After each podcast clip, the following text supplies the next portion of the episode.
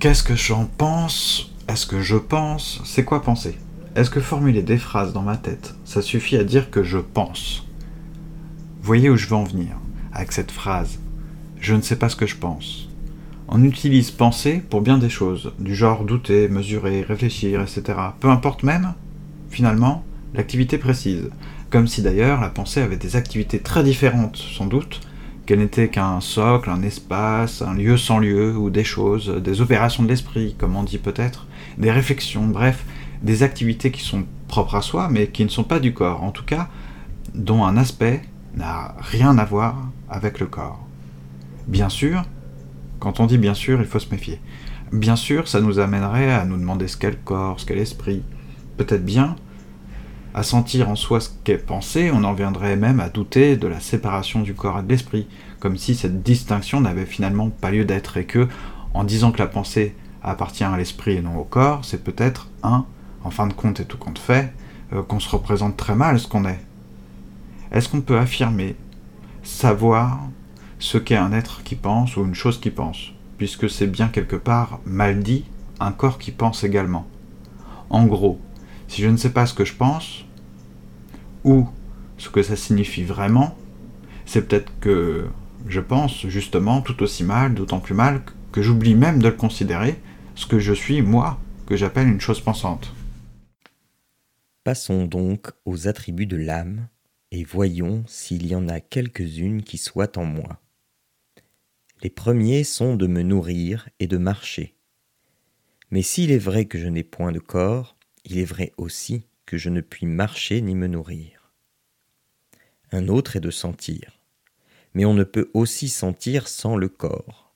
Outre que j'ai pensé sentir autrefois plusieurs choses pendant le sommeil, que j'ai reconnu à mon réveil n'avoir point en effet senti.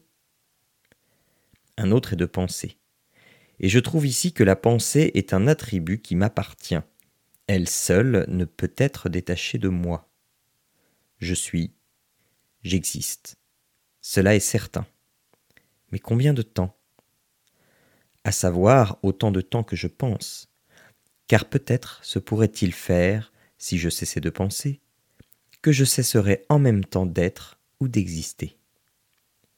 Je n'admets maintenant rien qui ne soit nécessairement vrai.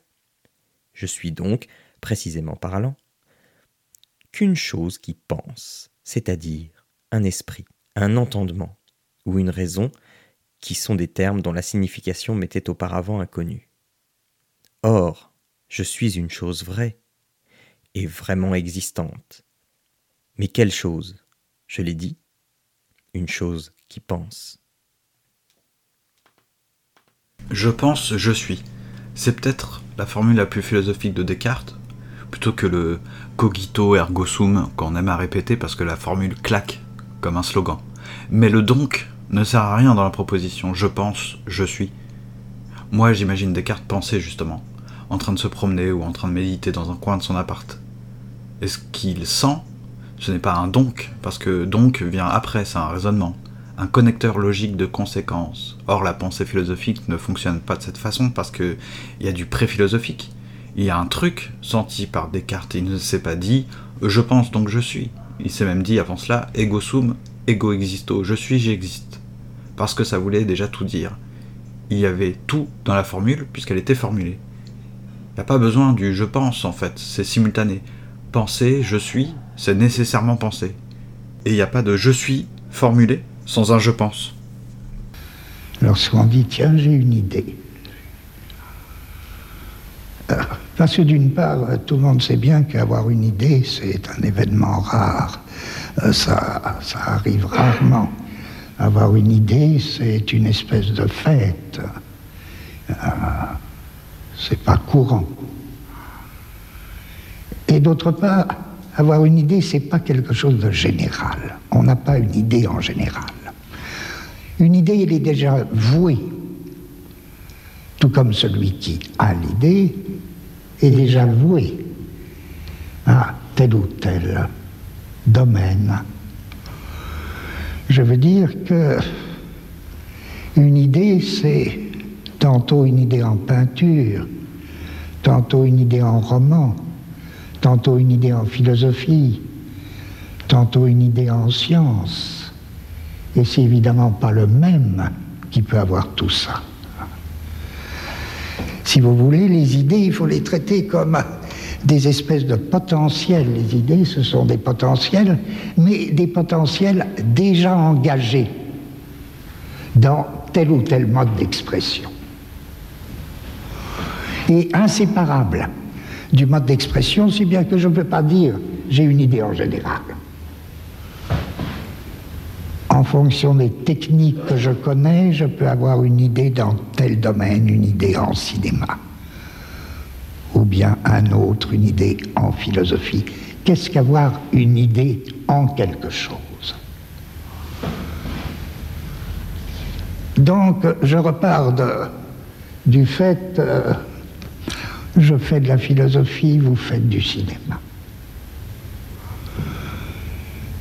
Alors ce serait trop facile de dire, bah oui, la philosophie, tout le monde sait qu'elle est prête à réfléchir sur n'importe quoi. Donc pourquoi elle ne réfléchirait pas sur le cinéma? Or, euh, c'est une idée indigne. La philosophie n'est pas faite pour réfléchir sur n'importe quoi. Et n'est pas faite pour réfléchir sur autre chose. Je veux dire, en traitant la philosophie comme une puissance de réfléchir sûre, on a l'air de lui donner beaucoup et en fait on lui retire tout. Car personne n'a besoin de la philosophie pour réfléchir. Je veux dire, les seuls gens capables effectivement de réfléchir sur le cinéma, ce sont les cinéastes, ou les critiques de cinéma, ou ceux qui aiment le cinéma. Ils n'ont absolument pas besoin de la philosophie pour réfléchir sur le cinéma. L'idée que les mathématiciens auraient besoin de la philosophie pour réfléchir sur les mathématiques est une idée comique. Si la philosophie devait réfléchir sur quelque chose, mais elle n'aurait aucune raison d'exister. Si la philosophie existe, c'est qu'elle a son propre contenu. Si nous demandons qu'est-ce que le contenu de la philosophie, il est tout simple. C'est que la philosophie est une discipline aussi créatrice, aussi inventive que toute autre discipline. La philosophie est une discipline qui consiste à créer ou à inventer des concepts. Et les concepts, ça n'existe pas tout fait.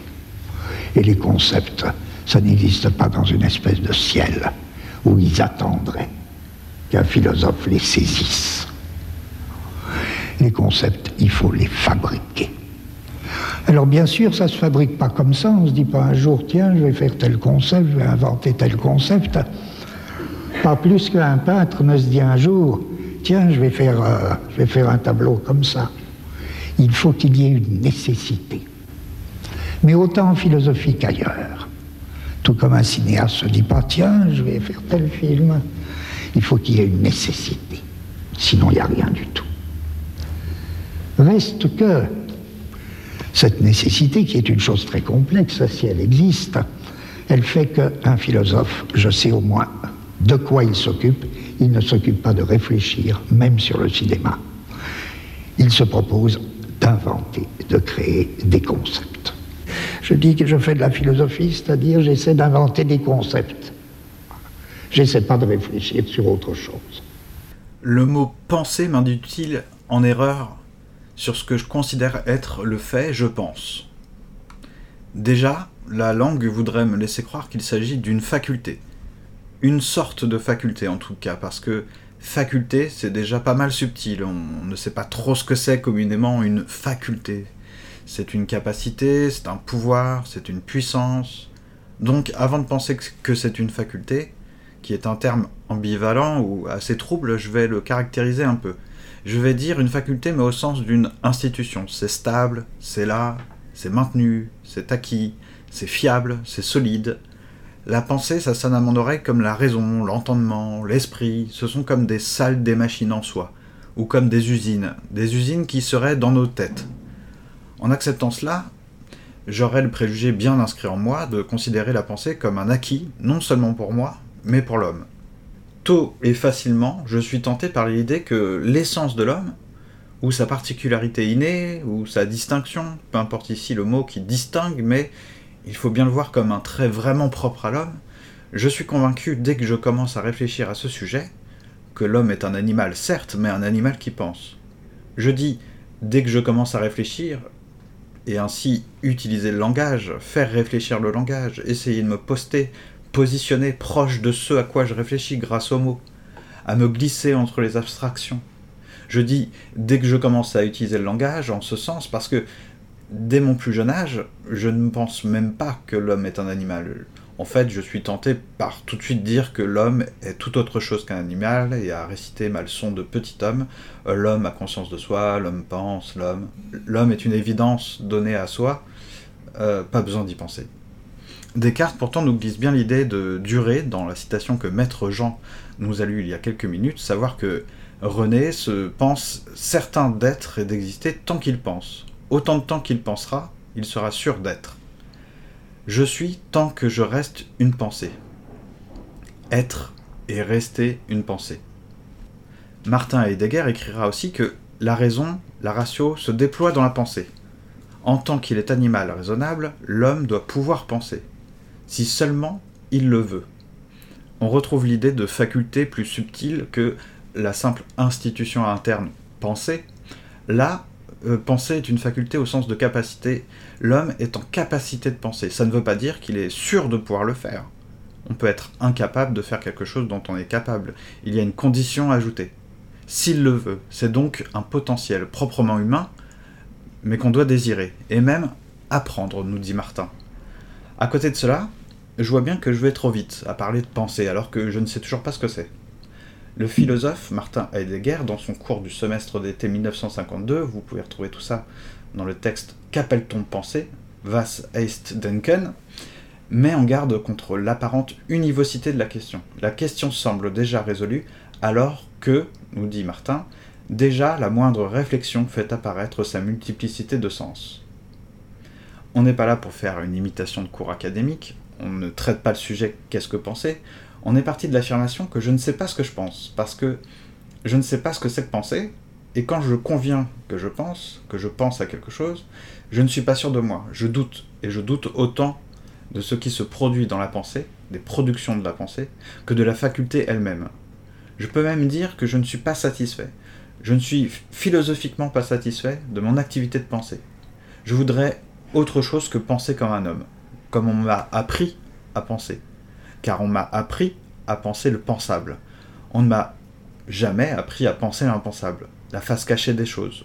Une face cachée qui n'est pas au-delà, au sens dans un ailleurs métaphysique, mais je ne sais pas, par-delà, en dessous, à côté, sous mes yeux sans doute, mais que je ne le vois pas, et que ma pensée d'homme ne parvient pas convenablement à saisir quand je m'y essaie. Martin nous écrit aussi à l'aube profonde du déploiement de son être, la pensée ne connaît pas de concept. Alors maintenant, je vais arrêter de parler. Euh, je vous invite à vous rendre sur le site commentpassant.fr, à aller sur la fiche de l'épisode. Vous retrouvez le texte euh, de, Descartes que Jean a lu tout à l'heure. Et maintenant, on écoute ce que Jean en a pensé. En fait, ce texte, est, euh, est assez amusant pour moi parce que ça m'a en fait renvoyé quand j'étais tout petit à, l'école, la, première année d'école maternelle, c'est une école dans laquelle j'ai passé une seule année. et mmh, l'institutrice avait convoqué mes parents parce que j'avais une attitude très bizarre. Je parcourais la cour de long en large et je ne parlais à personne. Les autres ne m'intéressaient pas, absolument pas. Et je passais mon temps en fait, à me, comme Descartes dans ses méditations métaphysiques, à euh, me demander à 3 ans euh, qu'est-ce qui fait de moi moi euh, Est-ce que ce que je vois, est-ce que je ne peux pas le voir d'un point de vue de quelqu'un d'autre ou ce que je vois là en ce moment, ce point de vue que j'ai, c'est ce qui fait de moi moi. Et si ça se trouve, je vois le monde d'une certaine façon une fourchette, je l'appelle une fourchette parce que pour moi, elle a cette forme-là, mais mon voisin, quand il voit une fourchette, peut-être qu'il voit le monde complètement différemment et qu'on a une vision toute, euh, chacun différent de la fourchette, mais on a tous appris que c'était une fourchette et moi qui vois la fourchette de cette forme-là, mon voisin l'avait, la voit peut-être d'une autre forme, mais c'est, que c'est une fourchette puisqu'il a appris que c'était une fourchette. Et voilà, et enfin, quand j'étais petit, je passais beaucoup, beaucoup de temps à, à, me questionner là-dessus, sur, sur la singularité de, de ce que je vois, sur la singularité de ce que je suis.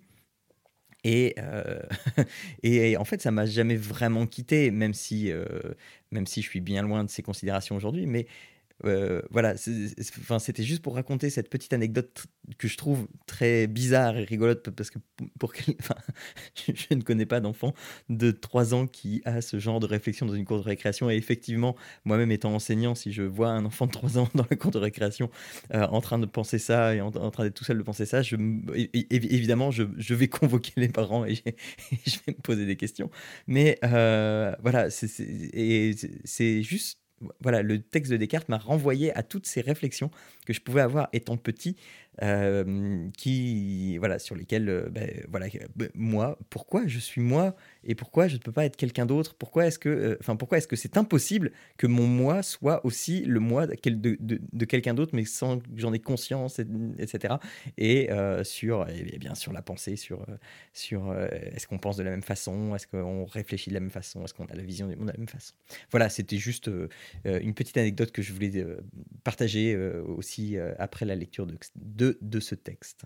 Merci Jean euh, pour euh, cette anecdote. en fait, euh, je me dis, ça, ça m'étonne pas de toi, parce que, bon, trois ans, si, je sais pas ce que j'avais, je me souviens pas grand chose de, mon activité psychique à trois ans. je sais que je pense qu'il y a beaucoup de gamins qui, qui sont étonnés aussi de plein de choses autour d'eux, mais qui très vite sont accrochés par les activités, les divertissements, les filles, jouer à la balle. Enfin voilà, c'est tout de suite plus, plus attractif que de se plonger dans ces, dans ces incertitudes, euh, d'être dans une recherche. Euh, euh, sur l'idée de concept, je vous invite toujours à lire le, à, lire. Hein, je vous les j'en ai déjà parlé. Le, la philosophie de, de de Gurbert, rue des Écoles, dans l'édition rue des Écoles, où il explique bien ce que c'est qu'un concept, mais pas au sens de vulgarisation. Il explique ce que c'est qu'un concept à savoir euh, notamment que ça, ça euh, hein, il y a toute une histoire d'une vie du concept, mais ça ramènerait euh, le, multiple à l'un. on, regroupe tout ce qui n'est pas identique à quelque chose d'identique pour pouvoir le, penser, croit-on. Et je vous avais dit l'autre fois, jusqu'à euh, peut-être que Nietzsche a été un personnage comme ça euh, qui a changé la donne, qui a modifié le programme de la philosophie euh, vis-à-vis de, la création de concepts, de ce qu'on croyait en philosophie être l'activité de, fabriquer un concept. Enfin bref, voilà. en tout cas, merci pour cette, pour cette contribution. je vous invite à faire comme Jean, si vous voyez, prenez un petit moment pour penser, réfléchir au sujet, vous dire voilà, parce que c'est pas qu'est-ce que la pensée euh, au sens, euh, on n'est pas dans un séminaire euh, à l'université, hein, voilà. Et en fait, on produit un truc qui est intéressant. Il y aurait beaucoup à dire sur ça. Donc voilà. Moi, je suis complètement HS. Je vous retrouverai. on ferait une petite pause pendant les vacances de, enfin mes vacances de novembre. De, pendant deux semaines, je serai pas là, donc ça va décaler un petit peu l'épisode euh, qui viendra en novembre. Il y aura un épisode euh, comme convenu euh, dans pas longtemps, mais dans en novembre, ça sera plutôt genre aux alentours du 20, je sais plus, vous, vous retrouverez les dates sur Twitter ou sur commentpassant.fr. Et ce sera un épisode collaboratif aussi euh, et ça sera très simple. Le but c'est de raconter une partie de jeu vidéo ou un moment de jeu vidéo qui vous intéressait. Soit vous vraiment vous le détaillez, vous l'expliquez, pourquoi pas. Vous pouvez faire de l'analyse, mais euh, l'idée vraiment initiale, on va dire, c'est de raconter à la manière d'un récit. Soit vous vous mettez à la place du personnage, soit vous vous faites un peu ce que vous voulez, mais lié à quelque chose que vous avez vécu dans, dans un jeu. Et je trouvais sympa peut-être. Euh, voilà, bassement original. Euh, euh, je pense que ça a déjà été fait, hein, mais de le raconter comme si vous l'aviez vraiment vécu en tant comme si vous incarniez vraiment le personnage, en gros. Parce que c'est ce qu'on vous invite à faire ça euh, dans, un jeu, à incarner un personnage. Bon bah qu'est-ce que qu'est-ce que le personnage, quel personnage plus le joueur aurait raconté quoi un petit peu. Voilà, bah, si ça vous intéresse, vous allez sur campassant.fr. Allez, ciao